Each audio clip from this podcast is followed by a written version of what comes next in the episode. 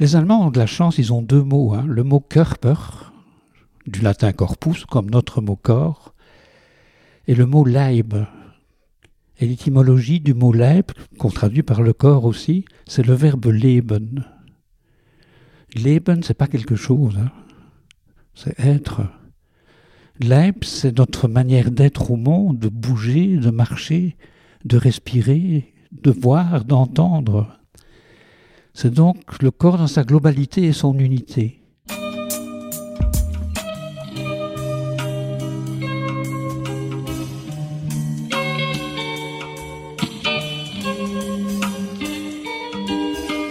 Bienvenue à tous sur Et surtout la santé, votre podcast lyonnais qui décortique des sujets de santé avec des spécialistes, avec des sportifs professionnels et parfois avec des patients aux histoires extraordinaires. Aujourd'hui, je me suis déplacé dans la Drôme pour rencontrer Jacques Casterman et parler de sagesse, d'impermanence, de zen et de plein d'autres sujets tout simplement essentiels à aborder selon moi lorsque l'on s'intéresse à la santé. Vous verrez, l'expérience de Jacques est évidente et c'est d'ailleurs le nouveau doyen du podcast car il a 86 ans.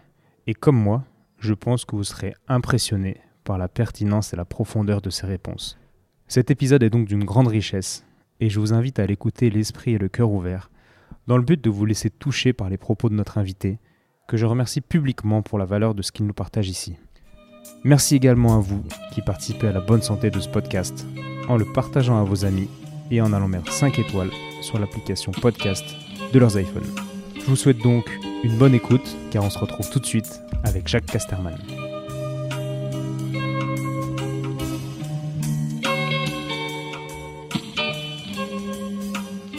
Bonjour Jacques. Bonjour Étienne. Merci de me recevoir euh, dans votre centre en direct de Mirmande. Mirmande, c'est bien ça. Super. Bah, merci de vous être déplacé. Bah, ça me fait un petit peu voyager et, j'aime ça.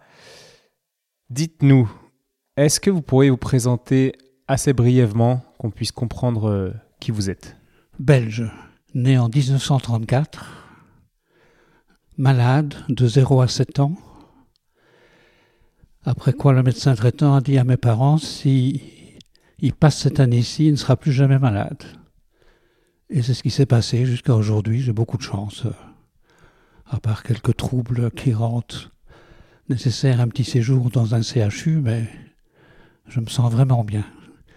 Mais si je parle de cette maladie, c'est parce qu'elle est décisive pour ma vie entière. Je crois que c'est le fait d'avoir été entre la vie et la mort d'une manière très inconsciente pendant sept ans, les premières années de la vie, que la vocation de thérapeute euh, s'est installée. C'est pour ça qu'après l'école primaire, le collège, euh, ce qu'on appelle le lycée en France, j'ai fait six années d'études à l'université de Bruxelles pour devenir kinésithérapeute. Et j'ai donc commencé mon existence professionnelle en ouvrant un cabinet de kinésithérapie. Mais en parallèle, j'avais une double vie je me suis intéressé très tôt à l'Orient, l'extrême-Orient, à travers les livres de Erigel sur le tir à l'arc, qui est devenu mon livre de chevet quand j'avais 17 ans, et puis d'autres livres, et à partir de là, la pratique de l'aïkido. Donc j'ai pratiqué et enseigné l'aïkido même à l'université de Bruxelles aussi, jusqu'à ma rencontre avec Durkheim, qui a été un bouleversement euh, décisif. On va y revenir à cette rencontre. Donc vous découvrez le, tir à l'arc via un livre que vous voyez euh, à travers une vitrine pendant que vous attendez le, tram 35, c'est ça Exactement, vous avez bien lu ce que j'ai raconté. Vous pouvez nous raconter un petit peu pourquoi ce livre vous a attiré, selon vous? Ben, J'en sais rien. La couverture, son épaisseur, il n'était pas trop gros. Je suis entré, je l'ai acheté. Et tout de suite, il est devenu mon livre de chevet parce que j'ai remplacé l'expression tir à l'arc par les mots aïkido que je pratiquais depuis des années.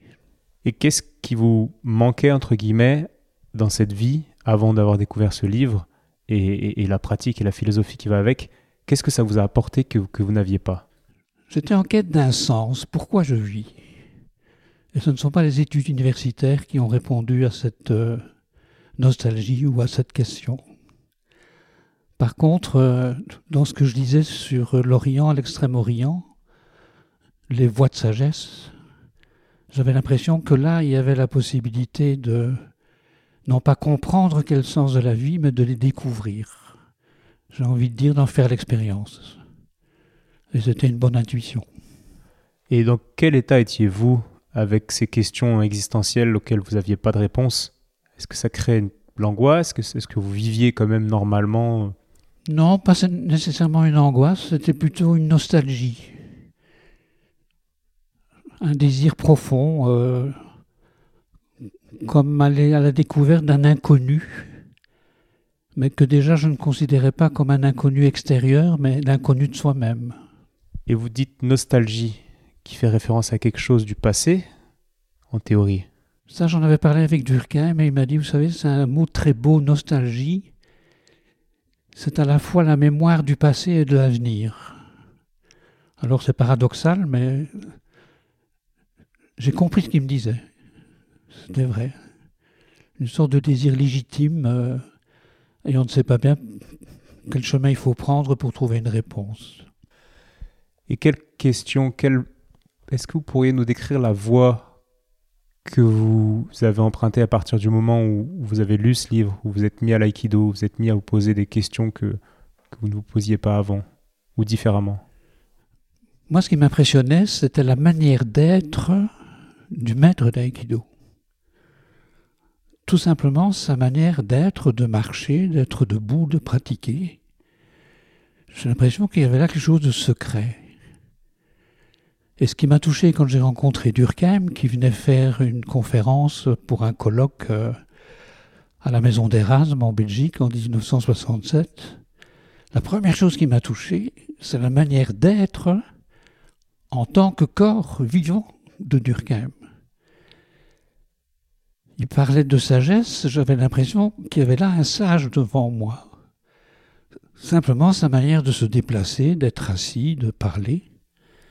C'est vraiment ça qui m'a touché. Il incarnait vraiment ce qu'il disait, quoi. C'est ce que je lui ai dit. Un jour, je lui ai dit, mais ce qui m'a touché chez vous, c'est que vous êtes ce que vous dites. Vous êtes ce que vous dites. Et il m'a dit doucement, j'essaye. Ça n'est pas si facile qu'on pourrait le penser. c'est pas facile, non? Et lui a remarqué à ce moment-là aussi votre capacité d'écoute, parce que c'est lui qui vous dit. Oui, c'est étonnant. Je, participe au colloque pendant deux jours, deuxième rang, et à la fin du colloque, il s'approche, il vient vers moi. Et il me dit J'aime beaucoup la façon dont vous écoutez. J'aimerais vous revoir. Ah, j'étais abasourdi, euh, timide, je n'aurais pas pris le temps d'aller le remercier même. J'avais, c'était l'époque, une carte de visite dans ma poche, je l'ai glissée dans sa main. Et quelques semaines après, j'avais une invitation pour aller le retrouver en forêt noire. Donc on va, on va y venir, mais juste selon vous, avec le recul, dans quel état étiez-vous à ce moment-là? Pourquoi il vous a remarqué? Pourquoi il a vu cette qualité d'écoute en vous? Alors c'est à lui qu'il faudrait le demander. Il n'est plus là et on n'aura pas de réponse. Mais je crois que J'étais dans une attention ouverte, sans questionnement, sans refus. Euh, je me laissais imbiber. Une sorte d'écoute sans l'intellect qui filtre tout et qui essaie de décortiquer. Aujourd'hui, je dirais une écoute à travers la conscience sans deux. Alors que la conscience deux, c'est le mental, c'est l'analyse, c'est... Et là, il n'y avait pas tout ça. Cet homme me touchait au plus profond, euh, il n'y avait pas de filtre. Ok, c'est très clair. Et donc ensuite, il vous invite en forêt noire, là où il avait un, centre, du coup. Oui, il recevait là depuis les années 50, rentré du Japon en 1947. Il avait passé une dizaine d'années au Japon. Et comme docteur en philosophie, euh, docteur en psychologie, le zen l'intéressait. Et quand il a rencontré Suzuki, le fameux Daisetsu Taitero Suzuki, qui est un savant du zen, tout de suite il lui a dit écoutez, euh, vous ne pouvez pas approcher ce qu'on appelle le zen avec l'intellect, avec votre entendement de psychologue et de philosophe. Si vous voulez entrer dans la réalité qu'est le zen, vous devez pratiquer un exercice. Et il l'a présenté à un maître de tir à l'arc qui était aussi un maître euh, de, de l'assise, du zazen. Et pendant une dizaine d'années, donc, il a pratiqué ces deux exercices qui ont bouleversé euh, son enseignement aussi. Génial. Est-ce que vous pourriez définir aux gens qui écoutent ce que c'est que le zazen? C'est très simple au fond. Zazen, c'est un mot japonais composé de deux kanji, deux petits dessins. Za, c'est le dessin de quelqu'un qui est assis. Et Zen, c'est la traduction d'un mot chinois Chan, qui lui-même est la traduction d'un mot sanskrit depuis l'Inde Dhyana, et c'est l'enseignement du Bouddha. Du Bouddha qui n'était pas bouddhiste, qui disait à ceux qui l'entourent, la vie est souffrance, mais la libération de la souffrance est possible. Et le chemin pour vous libérer de la souffrance, c'est la pratique d'un exercice. Et donc, on ne peut pas dire ce qu'est le zen, mais si vous voulez savoir ce qu'est le zen, il faut pratiquer zazen. C'est ce que disent tous les maîtres zen encore aujourd'hui. Et pour pratiquer ça, on peut utiliser différents canaux, entre guillemets, comme le tir à l'arc, l'aïkido. Alors, on pourrait parler du monde du zen et de toutes les disciplines artistiques, artisanales et martiales qui ont profité de cet enseignement à partir du moment pour les arts martiaux où avec les fusils et les mitrailleuses, les samouraïs ne pouvaient plus se défendre. Et ce qui était un combat avec euh, l'ennemi extérieur, c'est devenu un combat avec l'ennemi intérieur qui nous empêche d'être vraiment nous-mêmes. Alors on dit que Zazen, c'est pourquoi? C'est pour passer de euh, moi je suis, moi je suis, ou je suis moi, à je suis, qui est à l'origine. Je suis, c'est notre vraie nature d'être humain, ce que Durkheim appellera notre être essentiel, ce que les bouddhistes appellent la vraie nature de l'homme. Et c'est un chemin qui permet donc, ou qui oblige plutôt, à un travail de déségocentration. Ne pas rester fixé dans cette idée, moi je suis ce que je pense que je suis. Ouais. Vous parlez souvent dans vos livres de, de cette euh, de, cette différence entre euh, réfléchir de manière intellectuelle, oui. avec la conscience dont vous parliez tout à l'heure, la conscience mentale, et réfléchir avec notre intelligence humaine globale, avec notre conscience euh, profonde. La, quoi. première conscience de l'être humain depuis la fécondation, c'est vrai pour le disque embryonnaire, l'embryon, le fœtus, le nouveau-né, c'est la sensation. Notre approche du réel, même à mon âge, 80 et des ans, c'est la sensation. Donc j'imagine votre réponse, mais je vais quand même vous poser cette question. Vous qui avez été thérapeute en plus, ça va être intéressant de d'avoir votre avis. Aujourd'hui, il y a beaucoup de thérapeutes, si on peut parler thérapeutes, qui soignent les gens avec leur intellect, purement, et qui sont coupés, on pourrait même peut-être dire handicapés, parce qu'ils n'ont plus accès, j'ai l'impression, à, leur conscience euh, globale, et qui soignent via des protocoles, via des choses comme ça, et qui sauvent des vies comme ça. Et qu'est-ce que vous pensez d'un de ce genre de thérapeute? Est-ce qu'il est possible de mixer les deux intelligences? J'ai moi-même fait partie de ce genre de thérapeute comme kinésithérapeute. Et d'ailleurs, le contact avec Durkheim, pour moi, était difficile parce que souvent, il était en contradiction avec les études que j'avais faites pendant six années à travers l'anatomie, la physiologie, la cytologie, l'embryologie, la pathologie. Et Durkheim, c'est très simple, il parle de deux niveaux de thérapie. C'est une conférence qu'il avait faite à Lindo en 1974 devant 800 psychiatres, psychanalystes, psychothérapeutes et médecins qui lui avaient demandé Mais qu'est-ce que vous faites là en Allemagne où vous parlez de Leib-thérapie Un mot qui n'existait pas dans le cadre des catégories de Kant à ce moment-là. Et il leur a dit Écoutez, la thérapie que vous proposez n'en est encore que la moitié. C'était un pavé dans la mare. Et il y a une autre thérapie qui ne cherche pas à ce que nous fonctionnons mieux dans l'existence, après une fracture ou un infarctus, ou après un problème au niveau de la psyché, une dépression. Et cette autre thérapie a pour centre une réalité que nous ignorons trop souvent, c'est notre propre essence. Alors c'était gênant, tout le monde s'est dit oui, il est philosophe, il est, docteur en psychologie aussi, mais là, c'est pas notre job, l'essence de l'homme, euh, la réalité profonde de tout ce qui est. Et pourtant, c'est là-dessus que Durkheim se basait. Comment approcher notre propre essence? Alors plus simple, on n'a pas.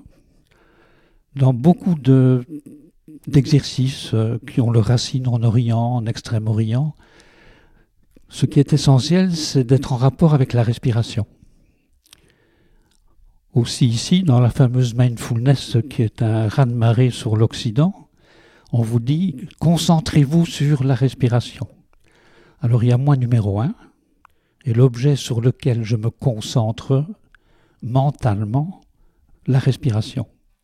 Un maître zen ne vous dira jamais ça. Qu'est-ce qu'il vous dit?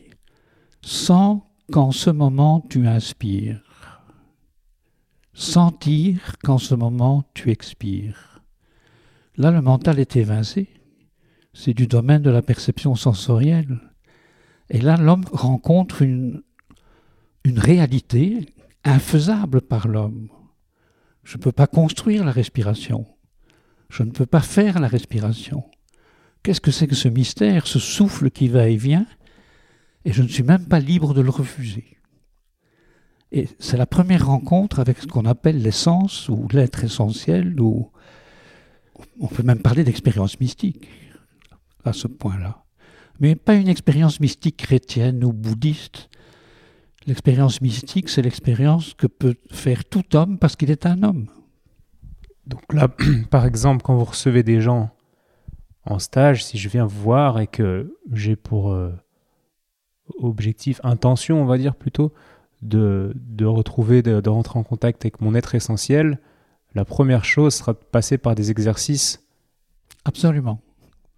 Cette voie que propose Durkheim à son retour du Japon, c'est le zen, mais libéré de tout ce qui est traditionnel asiatique. Mais c'est le zen pur. Et l'approche, c'est l'exercice. Au fond, pour lui, c'est très simple, c'est passer de l'idée illusoire j'ai un corps à l'expérience immédiatement possible corps je suis.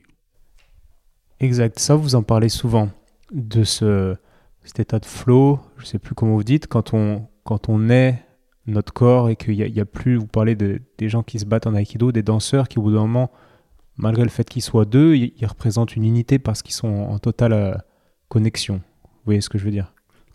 Oui, les Allemands ont de la chance, ils ont deux mots. Hein. Le mot Körper, du latin corpus, comme notre mot corps, et le mot Leib. Et l'étymologie du mot Leib, qu'on traduit par le corps aussi, c'est le verbe leben. Leben, c'est pas quelque chose, hein. c'est être. Leib, c'est pas quelque chose, la somme des éléments qui composent le corps humain. Leib, c'est notre manière d'être au monde, de bouger, de marcher, de respirer, de voir, d'entendre.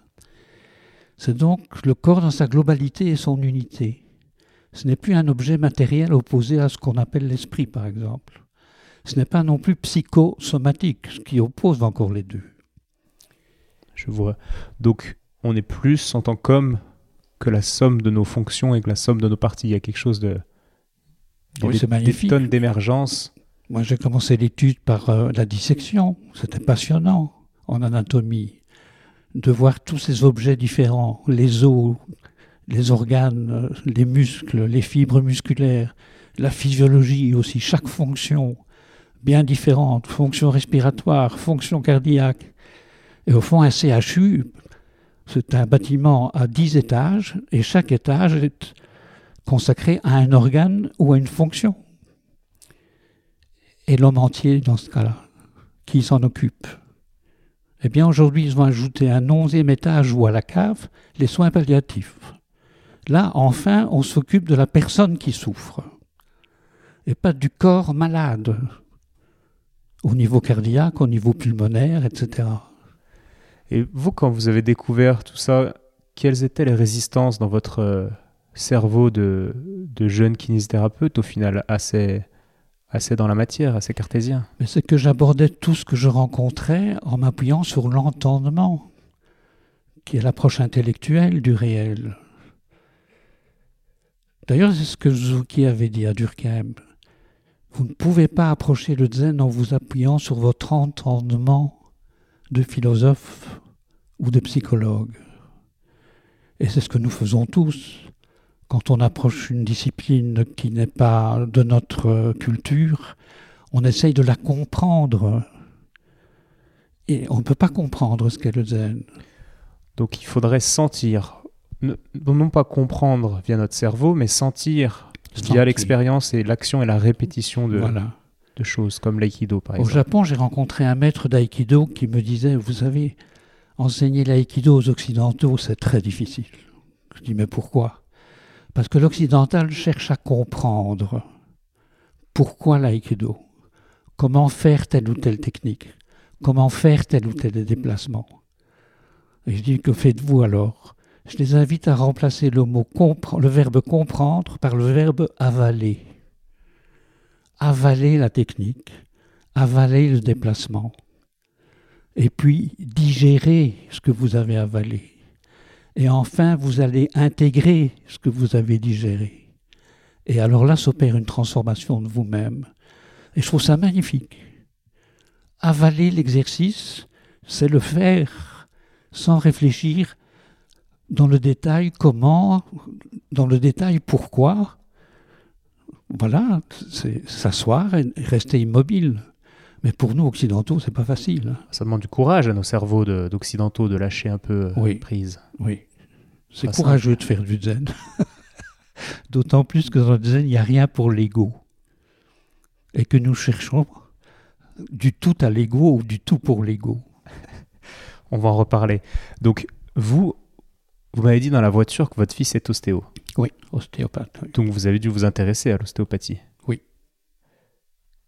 Pour vous, dans quelle euh, approche est censé être un ostéopathe?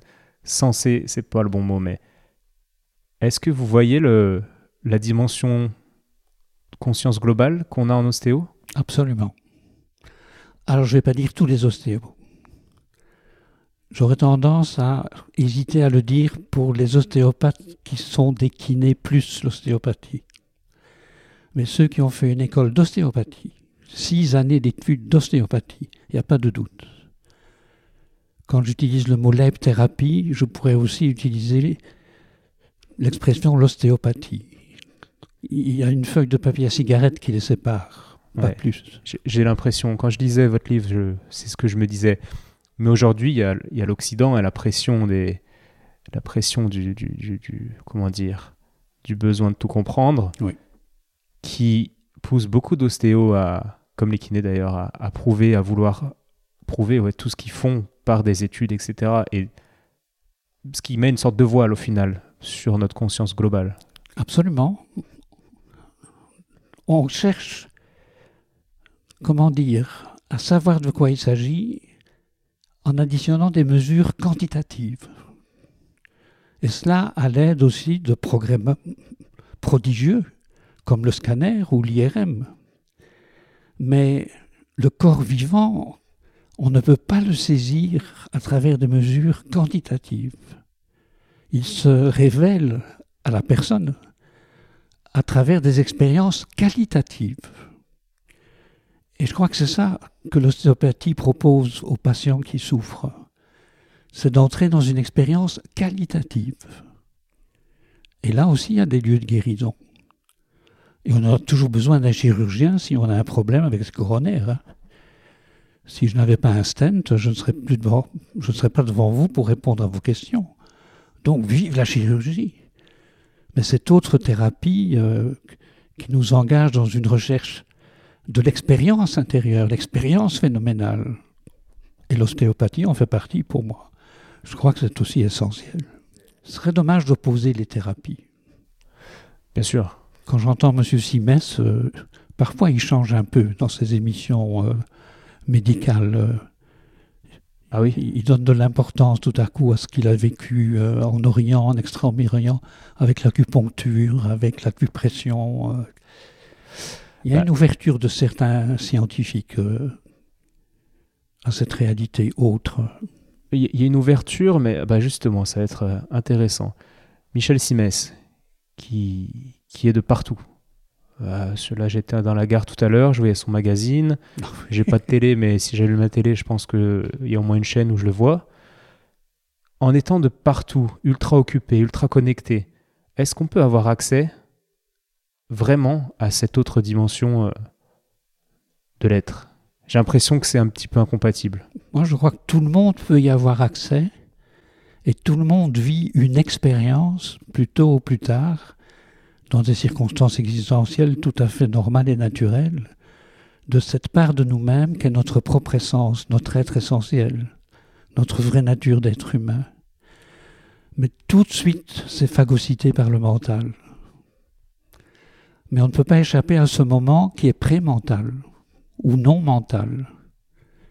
Vous écoutez Debussy, dans sacré, danse profane, et tout à coup, vous n'êtes plus dans la conscience mentale, dans la conscience flèche. Vous ne cherchez pas combien de do, de ré ou de mi il y a eu dans cette œuvre musicale. Et le do, c'est 256 vibrations par seconde, on n'en a rien à faire. Vous êtes touché par cette œuvre musicale. Et ce moment où vous êtes touché, c'est l'expérience de notre être essentiel. Mais encore faut-il lui donner la place qu'elle mérite et la valeur qu'elle mérite. C'est vrai dans le contact avec la nature. Pourquoi on s'arrête quand il y a un coucher de soleil? Mais je suis touché. C'est beau. Et vous, êtes peut-être en train de répondre à une question que, que je me pose en étant touché comme ça au niveau de notre être essentiel. Est-ce que c'est pas aussi un moyen de ralentir le temps? Parce que j'ai l'impression qu'en étant dans le mental, en faisant dix mille choses comme Michel Simès ou comme moi, euh, parfois, c'est assez difficile de, de prendre du recul et de se laisser toucher. Il faut vraiment s'octroyer des moments. Et plus on s'octroie ces moments où on est touché, moins j'ai l'impression et, et la frustration du temps qui passe trop vite. Est-ce que vous validez ça? Est-ce que vous voyez ce que je veux dire? C'est tellement vrai que le premier conseil que Durkheim m'a donné quand je me suis installé en Allemagne pour suivre son enseignement au quotidien, il m'a dit écoutez, je vous donne un premier exercice. Faites tout ce que vous faites un petit peu plus lentement. Vous marchez de la maison où vous vivez au dojo où on pratique l'assise, faites ce déplacement, ce kilomètre, un tout petit peu plus lentement. Vous montez les marches de l'escalier pour arriver à mon bureau, montez les marches un tout petit peu plus lentement. Vous faites la vaisselle, faites la vaisselle un tout petit peu plus lentement. Ça m'a énervé. Jusqu'au jour où je me suis rendu compte que je ne vivais pas dans l'espace vécu et le temps vécu. Je vivais dans l'espace pensé et le temps pensé. Voilà ce qui me coupe de notre vraie nature s'imaginer qu'on vit dans le temps pensé et l'espace pensé.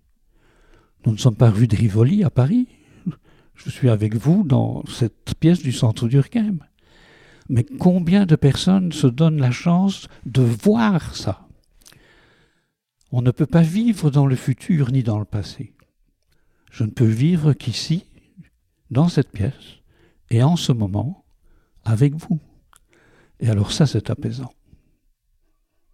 Et en même temps, je sais que j'aurai une conférence à Poitiers dans quelques jours. Donc j'ai un agenda qui me met en relation avec un futur qui n'est pas encore. Mais l'acte d'être, l'acte de vivre, ça ne peut être qu'ici et maintenant.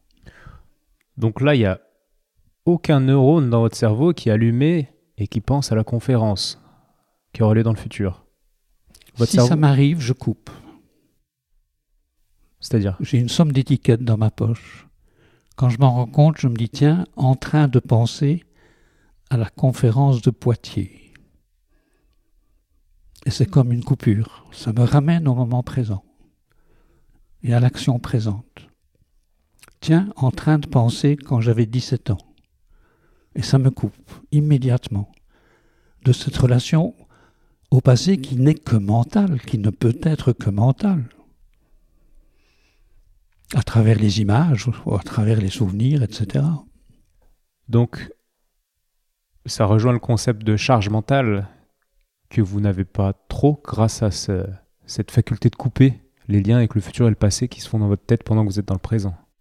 C'est une expression que j'entends peut-être pour la première fois, la charge mentale. ah bon? Mais je comprends bien ce que ça veut dire. Et oui, j'ai peut-être cette chance d'avoir fait le travail suffisant et nécessaire pour être libéré de cette surcharge non nécessaire, qui est la cause de l'anxiété, euh, de l'agitation, euh, de la nervosité, etc. Moi, je vois un peu la charge mentale comme un comme une application sur un smartphone qui, tourne, qui tourne dans le fond, quoi, et puis qui, qui utilise la batterie. Puis on voit notre smartphone qui perd la batterie plus vite que d'habitude. En fait, c'est parce qu'il y a cette application qui tourne dans le fond et qui consomme tout. Oui, absolument. Ouais. Et ça aboutit, je crois, que, la charge que mentale. je suis né pour être comme un smartphone Bonne question. On a envie de dire non. Est-ce que je suis né pour penser à ceci, à cela, ou pour vivre le moment présent? En théorie, mais vous êtes d'accord qu'en tant théorie. pas en théorie. Est-ce que le bébé pense à l'avenir? Non, il vit le moment présent. Est-ce qu'il est attaché au passé? Non, il vit le moment présent. Il vit. Et en ce moment, je vis, mais je ne suis plus en contact avec cette réalité que je suis comme bébé. Mais c'est toujours cette réalité-là qui fait que je vis. Je me coupe vraiment des racines de ma réalité. Il y a quand même des milieux comme les grandes villes. Je prends l'exemple de Lyon d'où je viens, où c'est moins facile. C'est moins facile, il n'y a pas de doute. J'ai du mal à comprendre comment on peut être vraiment dans ce moment présent, etc., dans ralentir, etc. Je vois le concept, je vois les idées. Mais quand il faut payer euh, 6 000 euros le mètre carré, qu'on a acheté un appartement ou qu'on loue 1500 euh, euros par mois un appartement, il bah, faut aller travailler. Puis il faut penser euh, aux enfants, il faut penser à, notre femme, il faut penser au sport qu'on a envie de faire. Parce que si on se défoule pas, bah, on va péter un câble. Puis on fait du sport, mais on s'épuise physiquement alors qu'on l'est déjà mentalement. Puis on dort mal après parce qu'on pense au lendemain.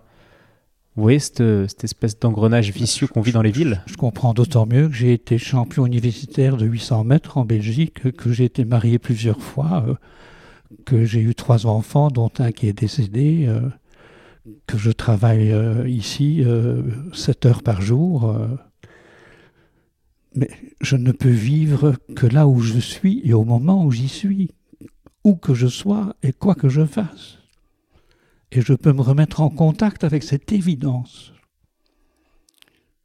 Bien sûr, les bruits à Paris, place de l'Étoile, euh, on ne va pas se mettre sur un banc à la place de l'Étoile pour méditer. Eh bien, c'est ce que Durkheim m'a invité à faire quand on était à Paris. Il me dit, vous vous plaignez toujours qu'il y a du bruit à Paris. Vous allez aller à 5 heures à la place de l'Étoile et pratiquer zazen sur un banc jusqu'à 6 heures. Quelle expérience Là, je n'ai pas compris, mais je me suis rendu compte que le silence dont on parle, le silence intérieur des sages de l'Inde, du Japon, ce n'est pas l'absence des bruits. C'est une manière d'être qui fait que les bruits ne vous dérangent plus ou vous dérangent moins.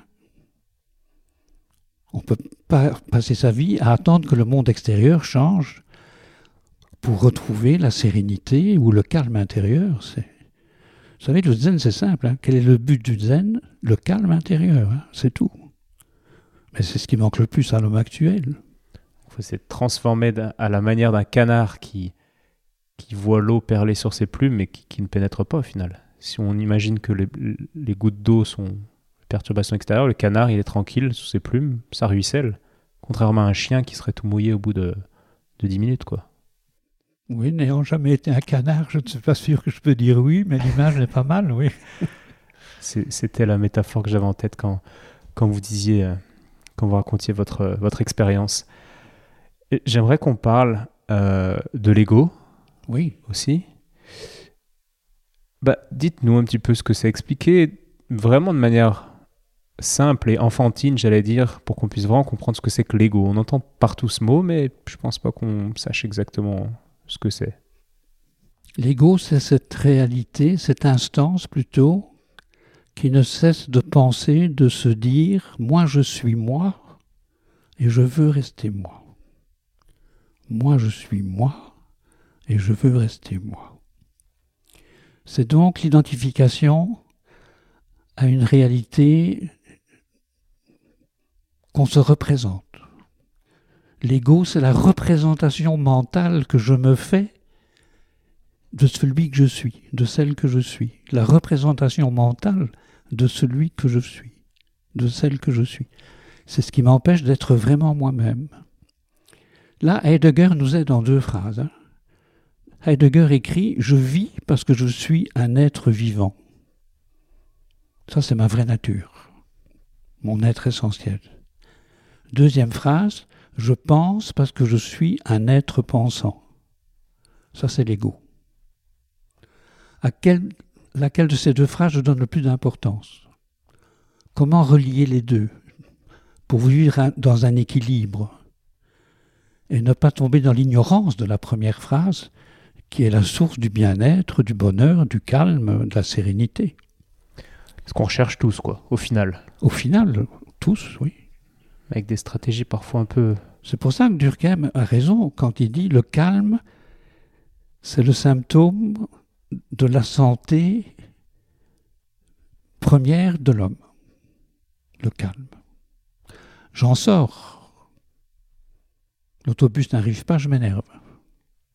C'est la faute de Macron d'ailleurs, si l'autobus n'arrive pas, ou déjà de son successeur, ce sera la même chose. Mais c'est quand même curieux de s'énerver parce que l'autobus n'arrive pas. Je pourrais aussi attendre l'autobus calmement, sereinement. Ça, c'est ce qui caractérise le Japon encore aujourd'hui. Ce qui vous touche quand vous arrivez au Japon, dans une société qui est dynamique, hein, c'est le calme intérieur des hommes et des femmes. Si on pouvait s'approcher de ça, on éviterait beaucoup de Atarax, Prozac et autres produits de la drogochimie, je crois. Et c'est toujours valable aujourd'hui? J'ai pas l'impression en fait. Quand j'imagine le Japon, je suis jamais allé pour le coup. Mais je sais qu'ils vivent dans des toutes petites surfaces, qu'il y a un taux de suicide chez les jeunes qui est monstrueux. J'imagine pas le Japon comme une société très zen, quoi. On ne peut pas dire qu'il est très zen, mais ils ont cette culture de la verticalité, par, par exemple. Ils ont cette culture du silence intérieur. Ils ont cette culture de la patience. Gare de Lyon, quand vous attendez le train, tout le monde se bouscule pour entrer dès que les portes s'ouvrent. Au Japon, ceux qui attendent le train sont les uns derrière les autres ou les uns à côté des autres, et chacun monte à son tour. Ça fait partie d'une culture euh, globale. Mais c'est ce qui fait une vie intérieure différente. Vous êtes intéressé au stoïcisme? Oui. À Sénèque, Marc Aurèle, des, auteurs comme ça Bien sûr. Consponville est venu ici faire de nombreuses conférences. Parce que Durkheim avait dit, vous êtes très intéressé par les, pas les philosophies, mais les chemins de sagesse de l'Orient, mais vous devriez vous intéresser à la philosophie antique, dite occidentale. Et pour ça, j'ai fait venir euh, Consponville. Je n'avais pas envie de faire des études à la Sorbonne. Et quand il nous a parlé justement d'Épictète ou de Marc Aurèle, j'avais mon petit carnet et je ne pouvais marquer qu'une chose. Plus de zen, je n'ai pas. On est d'accord qu'il y a quand même des correspondances. Plus de zen, je n'ai pas.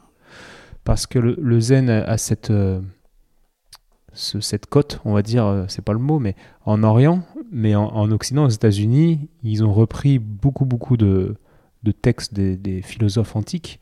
Et au final, je trouve que c'est à peu près les mêmes euh, messages. Absolument. Donc on est d'accord. Mais ce message est souvent une citation. Oui. Et plus un aphorisme. Quelle est la différence? Un aphorisme comme ceux d'Épictète ou de Marc Aurèle, c'est un enseignement dans une petite phrase qui vous indique à exercer l'exercice qui va vous y amener. Mais si on se contente d'additionner des citations, on ne change pas. Si on ne passe pas par l'exercice de la sagesse, ça ne sert à rien. Ça glisse autant que ce que vous avez dit sur la peau du canard. c'est toujours intéressant. Ça fait joli sur, sur Instagram. Voilà, exactement. Vous connaissez Instagram?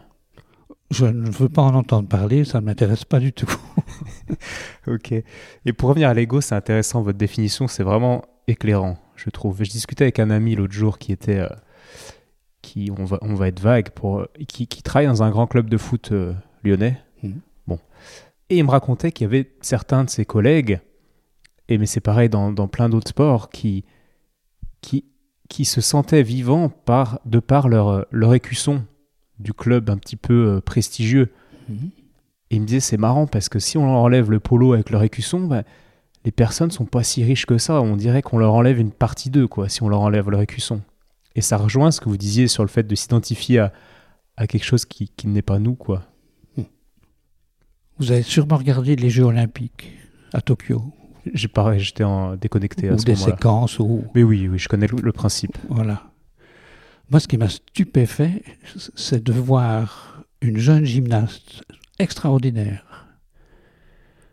Techniquement, il faudra que je refasse deux vies pour y arriver. Souplesse, force, coordination.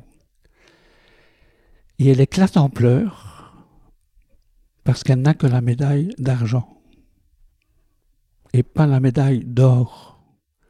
Elle est numéro 2 au catalogue mondial de la gymnastique. Et elle est défaite affectivement. Elle râle, elle, elle est agressive, elle est dépressive, parce qu'elle n'est pas médaille d'or. Alors si c'est ça le but du sport, c'est grave. Après, elle aurait été médaille d'or, je suis pas sûr qu'intérieurement, elle aurait été mieux. Il y aurait un soulagement de son ego de manière momentanée, mais ça aurait été la même derrière. Peut-être la peur d'échouer aux prochains Jeux olympiques. Ouais.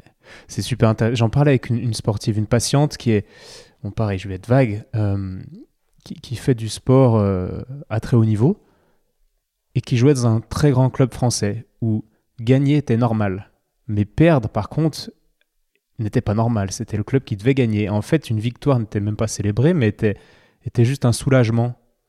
Euh, un soulagement, quoi. J'ai tiré à l'arc pendant huit ans. Deux flèches chaque jour.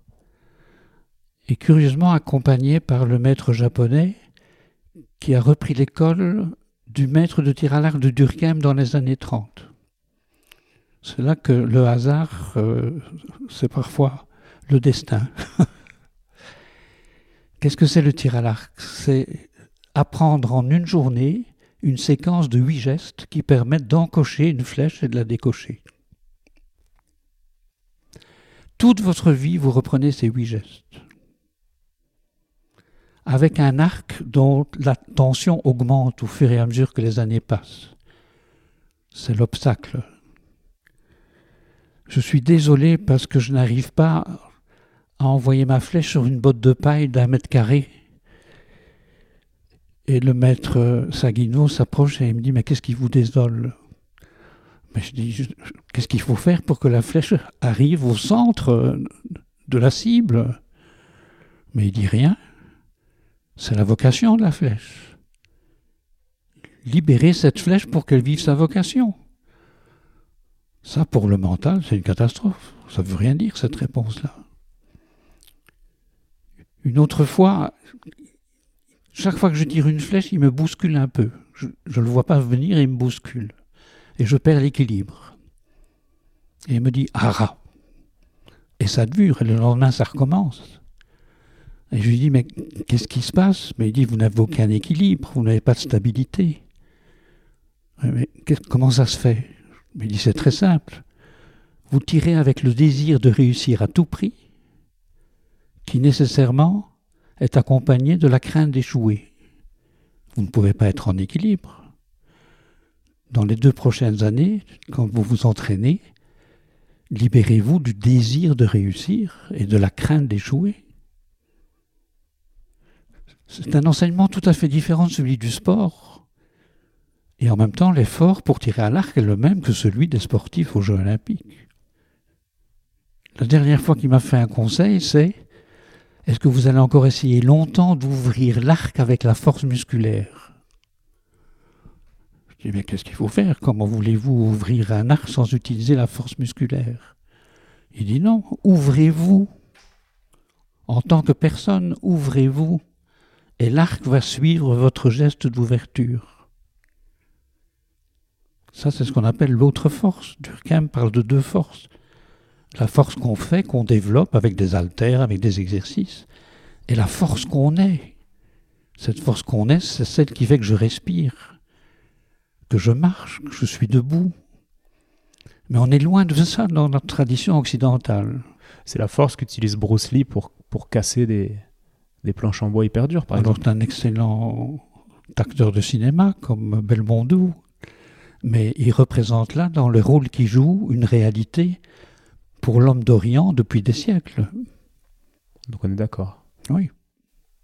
J'essaie d'imaginer au moment où, où je vous écoute euh, comment intégrer ce genre de philosophie dans le sport de haut niveau, qui est un milieu dans lequel je baigne euh, quotidiennement. Et, euh, et je vois pas. Ça me paraît loin, mais c'est intéressant. Proposer à ces sportifs d'ajouter zazen à leur pratique. Déjà que certains collègues me prennent pour un, un mec un peu bizarre avec mes, mes histoires d'ostéo, alors là, on verra, on verra. je leur ferai passer le podcast. Et vous disiez dans le livre que cet ego, on va finir avec ce, ce concept, même si on peut en parler beaucoup, a un lien énorme avec l'angoisse. C'est-à-dire que sans ego, ou alors avec un ego euh, maîtrisé, entre guillemets, il y a beaucoup moins de chances d'être un être angoissé. Je n'oserais pas dire ça, parce que j'en sais rien pour moi-même. Je ne peux pas imaginer que je vais terminer ma vie en étant entièrement libéré de l'angoisse, de la crainte, de la peur. Si vous me demandez est-ce que vous avez peur de mourir, je vais vous dire maintenant non, en ce moment non, pas du tout. Mais à l'heure où ça m'arrivera, je ne sais pas. J'en sais rien du tout. Mais ça ne fait rien puisque je suis en train de vivre maintenant. En attendant, vous n'êtes pas angoissé C'est maintenant. ça le mot présent. C'est ça le moment présent. Je vais quand même pas penser à la mort du matin au soir parce que j'ai 86 ans. Mais ce qui est important, c'est de ne différencier l'angoisse qui parfois sauve la vie de quelqu'un. Quand il y a un incendie, un tremblement de terre, ou on fait des actions inattendues euh, qui nous sauvent la peau, et l'état d'être angoissé du matin au soir pendant des jours, des mois, des semaines, des années. Voilà, j'entendais plutôt cet, état-là quand je parlais d'angoisse. Alors là, on peut faire quelque chose. Si quelqu'un vient et me dit je souffre d'angoisse, je, je suis toujours dans une peur euh, souterraine, je vais lui dire bon, arrêtons-nous. Où êtes-vous? Ben, Ici. Il dit qu'est-ce qui pourrait réellement vous angoisser ici, maintenant? Dites-moi. Peut-être euh, quelqu'un qui entre avec une Kalachnikov, mais regardez, il n'y a personne. Demandez-vous toujours, mais qu'est-ce qui pourrait m'angoisser, me rendre soucieux réellement maintenant? Mais là, vous parlez en- à son mental en lui proposant de, se- de se questionner de la sorte. De alors que son de- angoisse, elle vient de son inconscient. De retirer de son mental, de se retirer de son mental. Mais, mais l'angoisse, elle, elle vient de quelque chose de plus profond. La personne va vous dire, mais je sais bien qu'il n'y a pas de Kalachnikov. euh, Oui, alors celle-là, je crois que l'animal la, la vit aussi, mais l'animal ne reste pas dans un état d'être angoissé du matin au soir. Lorsqu'un prédateur s'approche, la biche a peur. Elle s'arrête de brouter. Elle, elle est crispée. Puis elle se met à courir à toute vitesse. Et il y a pas mal d'adrénaline parce qu'elle est angoissée. Et le tigre court derrière, et puis il a la langue pendante, il s'arrête, il se couche, la biche à 15 mètres s'arrête, qu'est-ce qu'elle fait? Elle broute. elle- et vous pensez qu'elle a, elle a oublié? Parce qu'il y a quand même des chiens, par exemple, qui, quand on, on approche leurs mains pour les caresser gentiment, ils vont, ils vont être, euh, faire un geste de recul parce qu'ils sont craintifs à n'est cause de plus quelque un chose. chien, c'est un chien dressé. Un tigre dressé n'est plus un tigre, c'est un tigre dressé. On les coupe de leur vraie nature, de leur nature, de leur être naturel. On peut faire le parallèle entre un chien dressé et un, et un occidental. euh, C'est ce qu'on fait déjà à l'école primaire, à l'école secondaire, euh, au lycée. euh. D'accord. Et revenons-en à cette personne angoissée euh, via un, un cas clinique concret. On va, on va prendre une personne de 45 ans qui a, qui a un bon job. Financièrement, il est, stable. Euh, il a une famille euh, où tout le monde est en bonne santé, une femme, deux enfants, des amis, euh, des hobbies. Mais depuis le Covid, il est, il est angoissé, il fait des crises d'angoisse, il ne sait pas pourquoi. Mais il est, il est vraiment conscient intellectuellement que tout va bien, il ne comprend pas. Qu'est-ce que vous lui proposeriez? Il ajoute au dictionnaire un mot qui manque encore aujourd'hui, le mot impermanence. tout à coup il est confronté à l'impermanence. Tout va bien, mais il n'est pas sûr que ça dure. Je n'ai pas le virus, mais il n'est pas sûr que je puisse l'éviter. Il refuse le changement possible.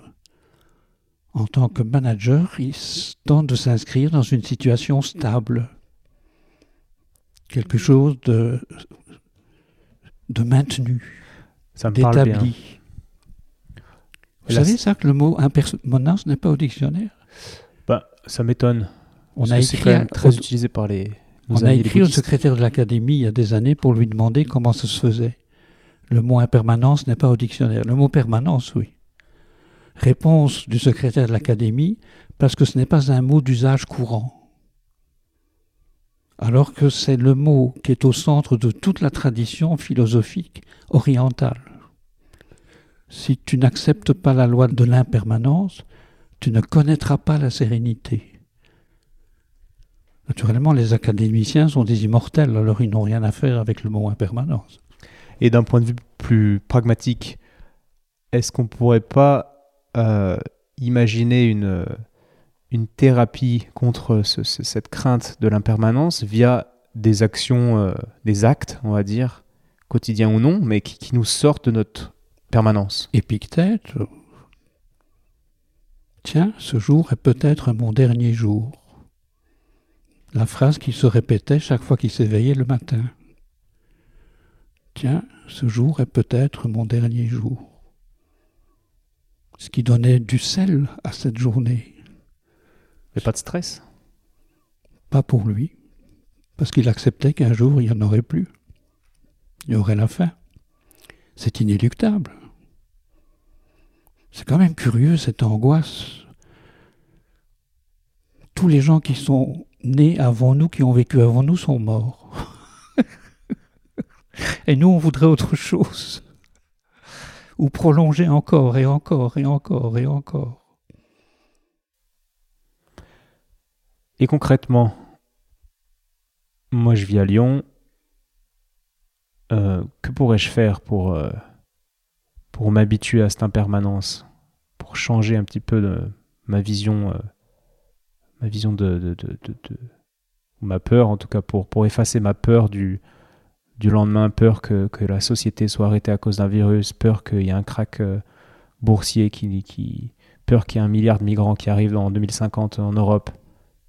Comment je pourrais faire concrètement On a exercé ça ce matin avec le groupe qui a terminé son séjour ici à midi. Je les ai invités à sentir que l'inspire apparaît et disparaît, que l'expire apparaît et disparaît. Tout à coup, il y avait un bruit, une voiture qui passe peut-être. Tiens, un son apparaît et disparaît. Parfois, on a une petite douleur dans le dos, la jambe. On se met debout, tiens, la douleur est apparue, elle a disparu. Tout apparaît et disparaît. Alors on dit oui, c'est pas la même chose. Si, c'est la même chose, c'est la même loi. Autant l'aborder avec le tout simple. C'est vrai que je ne peux pas maintenir l'inspiration, je vais mourir. Je ne peux pas maintenir l'expiration, je vais mourir. Je vis de l'impermanence. Je ne vis pas de ce qui est permanent. Et petit à petit, vous vous habituez à reconnaître cette loi comme on reconnaît la loi de la pesanteur. Ou on ne peut pas l'éviter. Euh. C'est apaisant hein, de se rendre compte que tout change tout le temps ça peut être rassurant aussi. Je pense à quelqu'un qui a, des douleurs euh, bah, au dos ou quelque chose comme ça. Souvent, ce qui se passe, c'est qu'on fait des, des, examens, des trucs, il n'y a rien qui marche. Puis du jour au lendemain, en fait, il a plus mal. Puis dix ans après, il, a de nouveau mal. Puis il se rappelle que c'était la douleur qu'il avait il y a dix ans, puis qu'en fait, ça allait euh, depuis dix ans. Et il y a quelque chose de, de cyclique, d'impermanent, quoi, dans, dans ce genre de. Tout est cyclique. Tout est cyclique. Tout change. C'est l'homme qui veut que rien ne change qui veut un establishment. Voilà. Mais ça, ça peut être aussi une, source d'angoisse, parce que j'ai ça en tête depuis, euh, depuis pas mal de temps. J'ai beaucoup voyagé quand j'étais plus, petit, plus jeune plutôt. Et c'est des, des choses qu'on dit beaucoup euh, dans le bouddhisme en, en, Orient. Et du coup, des fois, ça me provoquait quasiment une angoisse. Je me disais, mais tout va bien en ce moment dans ma vie, vraiment tout va bien. Et, je me disais, fais chier parce que à un moment donné, ça va plus aller bien. Tout est cyclique. Et du coup, ça me, ça me perturbait, quoi. Oui, mais la réalité, quand il pleut, c'est qu'il pleut. La réalité, c'est pas merde, ça va s'arrêter. Ou le contraire. La réalité, c'est qu'il ne pleut pas quand il ne pleut pas. C'est quoi cette histoire d'être déjà inquiet parce qu'il va pleuvoir dans deux jours ou dans huit jours? Non, mais du, coup, on se dit, ouais, admettons, ouais, non, on se dit là, on a la santé, puis là, on gagne bien notre vie, mais si demain euh, la bourse s'effondre, ce qui peut arriver, euh, ben, comment je vais faire? Donc, du coup, ben, on met de côté pour être sécurisé, etc. C'est quand même assez malsain, quoi. Oui, oui, euh, l'ego fait vivre toutes les assurances. Hein, elles sont riches, les assurances. Hein la protection de l'ego, l'assurance. Mais ça ne changera rien à la réalité. Il y a eu un tremblement de terre ici il y a deux ans, en novembre. J'étais en plein exposé. Je vous assure que je ne pouvais plus parler. Parce que la sensation de la terre qui tremble, il n'y en a pas qui peuvent s'approcher de ça. Tout le monde s'est arrêté d'entendre ou d'écouter. Ou... Là. Puis ça s'est arrêté, on est sorti pour voir, etc. Arun Taziev nous a promis un tremblement de terre dans la vallée du Rhône quand il était le maire de Mirmande, là. Ah, c'était le maire de Mirmande C'était le maire de Mirmande, il y a une quarantaine d'années. Et il a dit, on n'échappera pas à un tremblement de terre dans la vallée du Rhône. Quand? Ah, Il dit dans 50 ans ou 500 ans, je ne sais pas. Bon, est-ce que je vais m'en faire? Parce que dans 500 ans, il y en aura un autre Quand même un peu trop bête. Ouais, c'est sûr. Et en ce moment, est-ce que la Terre tremble? Non. Quelle chance, hein Tout est stable pour le moment. C'est beau. On revient toujours au moment présent. Hein ouais. Toujours. Vous connaissez Eckhart Tolle? Je ne peux vivre que ici où je suis. Je suis pas dans mon bureau, je suis dans cette pièce-ci. Je suis pas à Londres. Et je ne peux vivre qu'en ce moment, quand j'inspire, quand j'expire. Et tout le monde s'en fout. Et se préoccupe d'autre chose qui est angoissant. Le zen est un chemin de guérison. Eckhart Tolle, ça vous parle? Tolle, c'est son nom de famille. Ah, qui a écrit le, le, pouvoir du moment présent. Eckhart Tolle, ok. c'est quelqu'un qui attire l'attention sur le moment présent et il fait bien. C'est bien son, son je ne peux pas dire, je n'ai pas lu assez, je ne le connais pas personnellement, mais rien que les titres de ses livres évoquent une réalité. C'est pas un métaphysicien ou un spéculateur. Hein. Pas du tout. Il y en a d'autres, hein, il n'y a pas que lui. Hein, il y a les vieux textes et puis il y a des auteurs contemporains, euh, bah, comme Durkheim par exemple, qui nous mettent le nez dans ces évidences qui ne sont pas orientales mais humaines tout simplement, universellement humaines, universellement humaines. Et on pourrait y prêter attention, ce que l'Orient fait depuis des siècles. Je vois. Vous avez été kiné, donc c'est super c'était peut-être pas une vision kiné que je vous proposais, même c'est sûr que ce n'est pas une d'ailleurs. Et en Orient plutôt, on considère souvent, il y, a souvent ces schémas de santé euh, avec des cercles où on voit une sorte d'équilibre entre euh, notre, euh, notre mental, nos émotions, notre, notre physique et notre spirituel. Et c'est ce dernier cercle que je voulais aborder. On comprend à peu près comment être en bonne santé physique, enfin ce que ça représente, émotionnel, ok, mental, ok, mais spirituel, là, c'est quelque chose qu'on comprend vraiment peu, je crois. Est-ce que vous pourriez nous expliquer ce, concept de qu'est-ce qu'une vie spirituelle Comment on peut dire que, ok, cette personne, ou alors moi, ma vie spirituelle, elle est, elle est équilibrée, elle est assez riche Vaste sujet. Oui, mais c'est très pointu en même temps. En ce moment, je inspire. Et moi, j'y suis pour rien. Spiritus. Je suis spirituel. Je suis né spirituel. Je suis soumis aux lois de la nature, de la vie, de l'être, qui dépassent tout ce que le moi peut faire. Est-ce que ce n'est pas ça la vie spirituelle? C'est la reconnaissance d'une réalité à laquelle je suis soumis, qui me porte, qui m'emporte. Alors l'ego identifie ça à des images, à des conceptions. On va dire c'est Dieu. Puis Maître Eckhart vous dit, il y a plus que Dieu, il y a la déité. C'est quoi la déité? C'est pas quelqu'un, c'est pas quelque chose. C'est la vie en acte. Être en contact avec la vie en acte, est-ce que ce n'est pas ça, la vie spirituelle? À ne pas confondre avec les religions, qui essayent autant que possible d'imaginer, de conceptualiser euh, une réalité supérieure, transcendante, à laquelle, ou avec laquelle on aurait affaire, et il faut se mettre dans la croyance. Il y a une autre manière d'envisager la spiritualité. C'est comme une spiritualité déguisée au final, la religion. Une utilisation des concepts ou des, de ce que vous disiez. Dans mon tout premier livre, Les leçons de Durkheim, j'ai repris un article qui avait bousculé les églises, l'expérience religieuse au-delà des religions. Mais les religieux de l'époque n'ont pas accepté.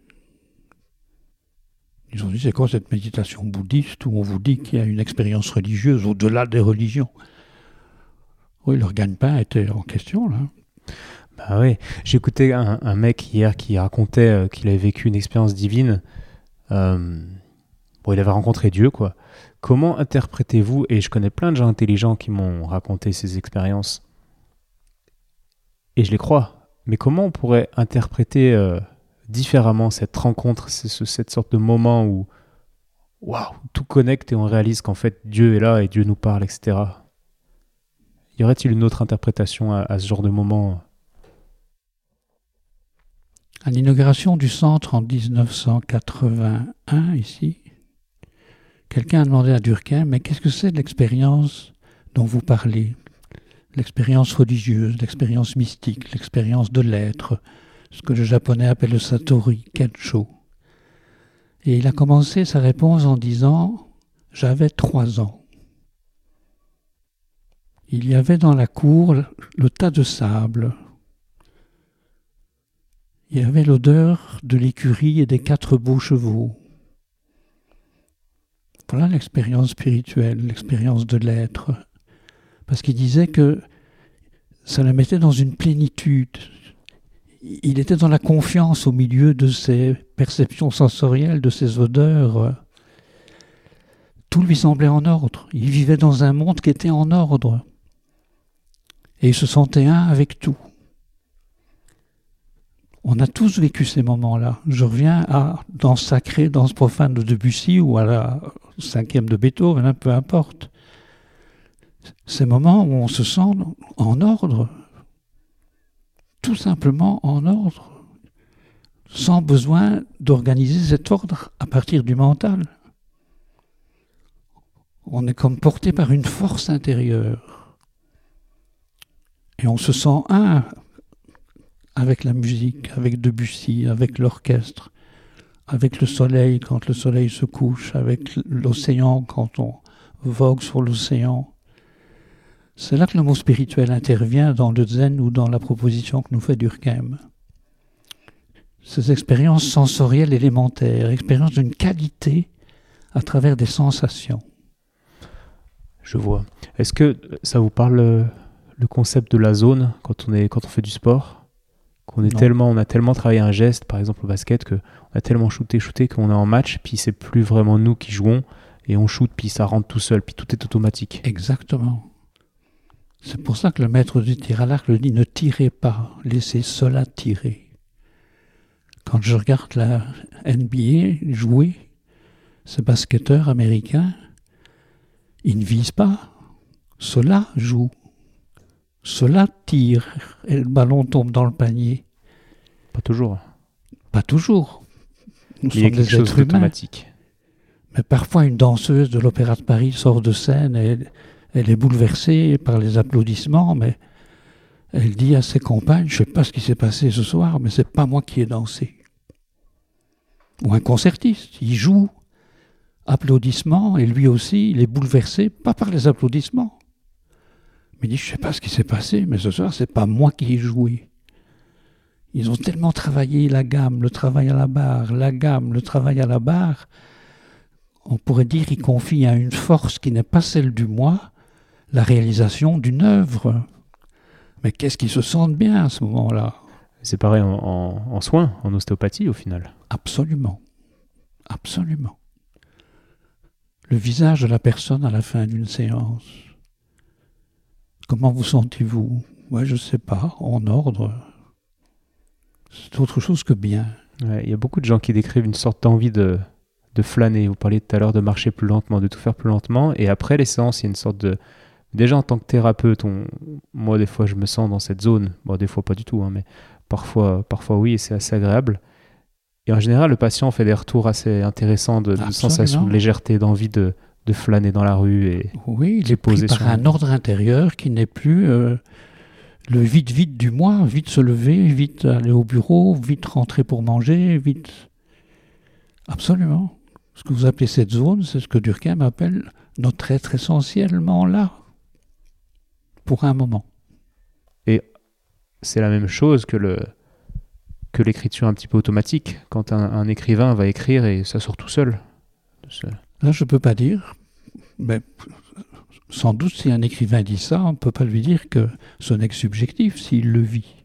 Ouais, il y, a beaucoup de d'écrivains qui, décrivent ces moments où, tout sort, tout sort tout seul. Et il y a encore un, autre état où, l'écriture automatique, ils appellent ça. Je crois que, j'espère ne pas me tromper en, disant euh, ce que je vais raconter, mais que ce sont des gens qui écrivent et qui sentent vraiment l'inspiration venir de quelque chose de supérieur qui ne leur appartient pas. Quoi.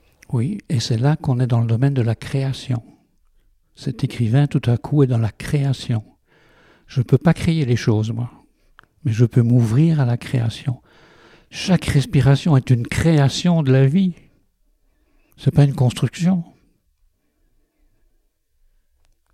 Quand un basketteur de loin lance et ça tombe dans le panier, il participe à une création.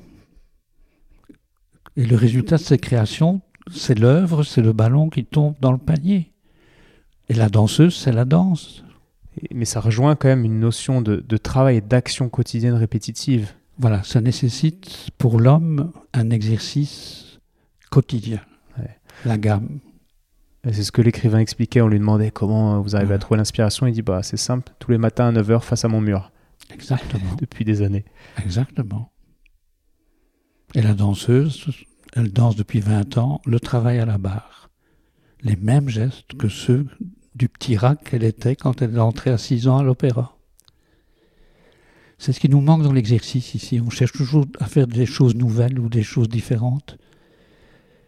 Les grands musiciens reprennent la gamme en dos tous les jours.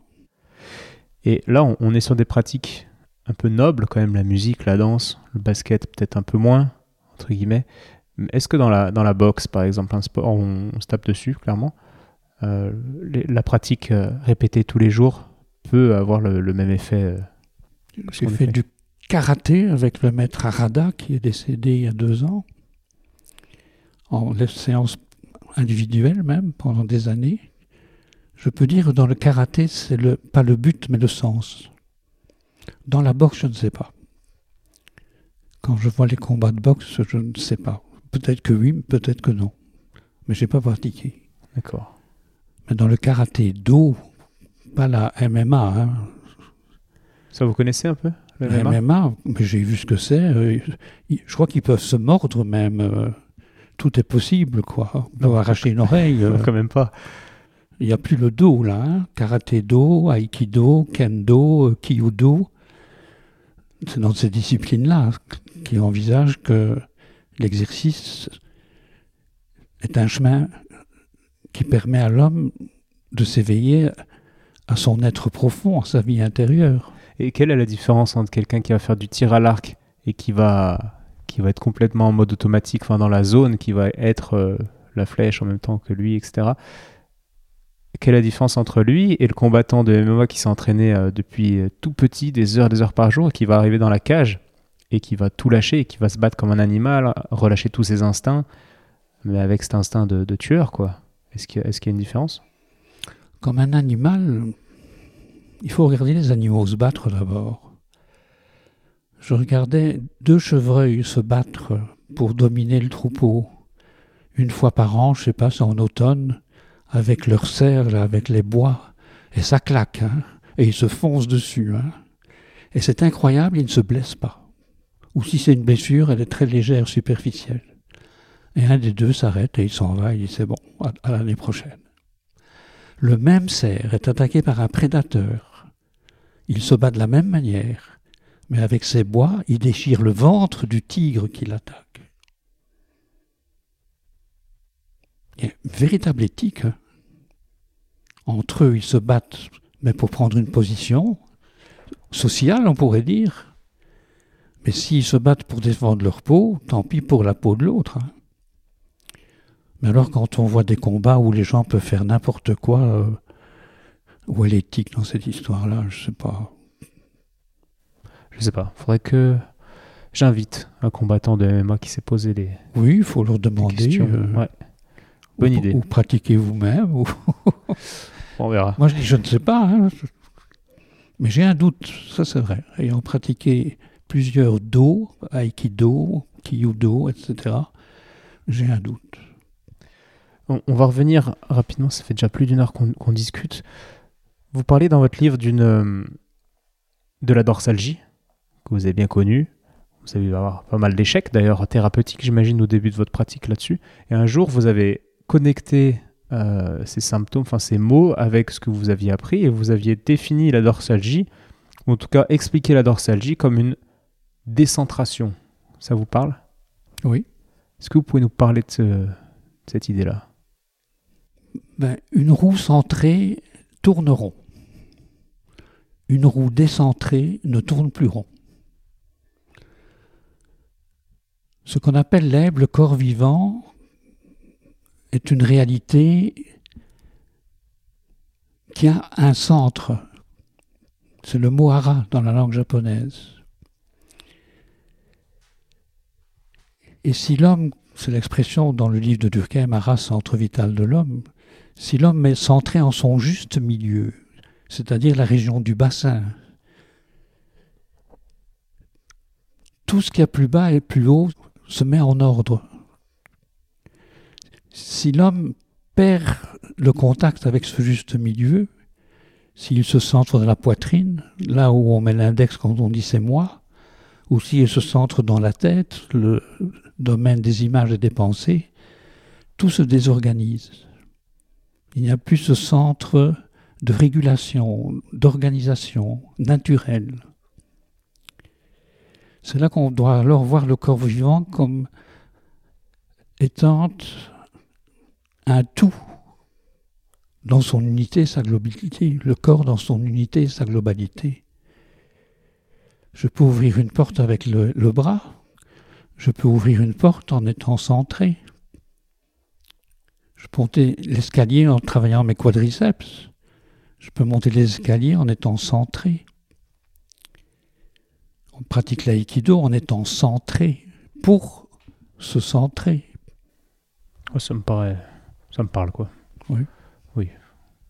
Ok.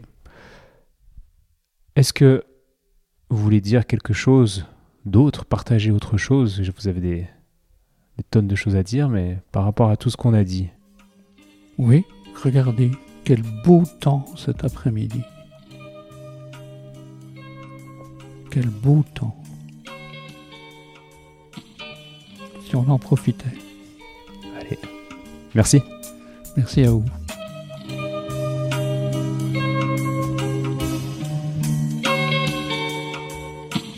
Bravo, tu as écouté cet épisode de Et surtout la santé jusqu'au bout. Donc pour booster ce projet qui a pour but de te donner les meilleures infos possibles sur le thème de la santé, je t'invite à aller mettre 5 étoiles et un commentaire sur l'application podcast de l'iPhone de ton voisin. Comme je te l'explique régulièrement, c'est ça qui m'aide à faire monter le podcast au classement et donc ça me crédibilise pour ensuite inviter d'autres experts et ensuite te partager leurs conseils. Donc merci encore. Tu peux également suivre les aventures du projet sur Instagram à Étienne Bulidon. Et évidemment, si l'ostéopathie peut t'aider, bah, tu peux venir me consulter au cabinet du 120 rue Montesquieu à Lyon. Si je ne suis pas disponible, c'est Julien ou quelqu'un de l'équipe qui te prendra en charge. A bientôt et bonne fin de journée. Ciao